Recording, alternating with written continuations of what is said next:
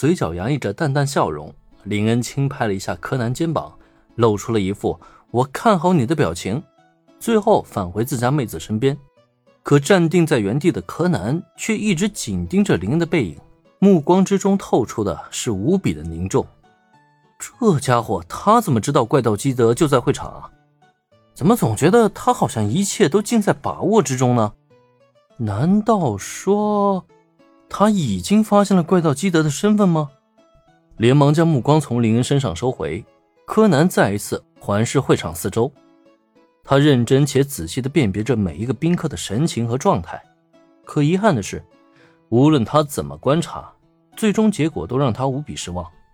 可恶啊！究竟谁才是怪盗基德啊？因为林恩的一句话，柯南彻底陷入了辨别基德身份的怪圈里，而林恩这边则返回到了女孩们的身边。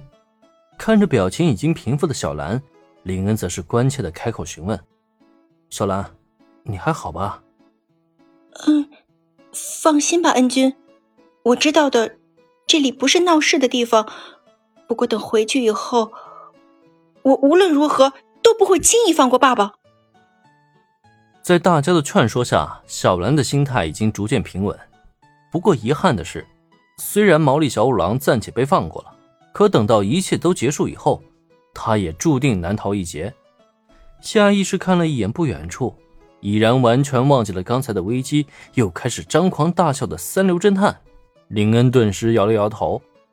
就那个记吃不记打的家伙呀，无论小兰揍他多少次，他都长不了记性。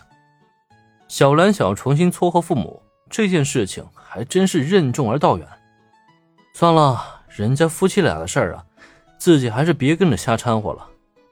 各位，欢迎大家来参加我铃木财团的六十周年庆典。现在大家请看这里。林恩这边跟小兰正说着话呢，突然之间，会场的大门被打开了，然后就见一个装满了精致背包盒的手推车被侍者推进了会场之中。与此同时，铃木夫人的开口也立刻引起了在场每一位宾客的注意。在进行解释之前，请大家依次领取自己的一份礼品。突然间整了这一出，大家都有些闹不明白这是怎么回事可这时再看铃木夫人，她却开始指挥会场内的侍者们，将那个手推车上的包装盒依次分发给现场的宾客们。随着一些好奇的客人打开盒子，那里面的物品顿时让他们大吃了一惊。这是。漆黑之星，啊！等等，你也是漆黑之星吗？怎么都是漆黑之星？大家惊讶的发现，在每一个盒子之中，都安静的躺着一枚美丽的黑色珍珠。在场的客人们都是有见识的，立刻就能认出这枚黑珍珠正是铃木家的至宝——漆黑之星。可问题是，伴随着一枚又一枚的漆黑之星出现。这就开始让大家非常不解了。那位铃木夫人，她究竟在搞什么花样啊？如大家所见，这些珍珠正是我铃木家的漆黑之星的仿品。但大家所不知道的是，在这些漆黑之星的仿品中，还混杂着一颗真正的漆黑之星。在众目睽睽之下，表情充满了自信的铃木夫人登上高台。同时，她的一席话也让整个会场瞬间发出巨大的惊呼来。什么？竟然有一颗真正的漆黑之星混在了这些仿制品中？这究竟是怎么回事？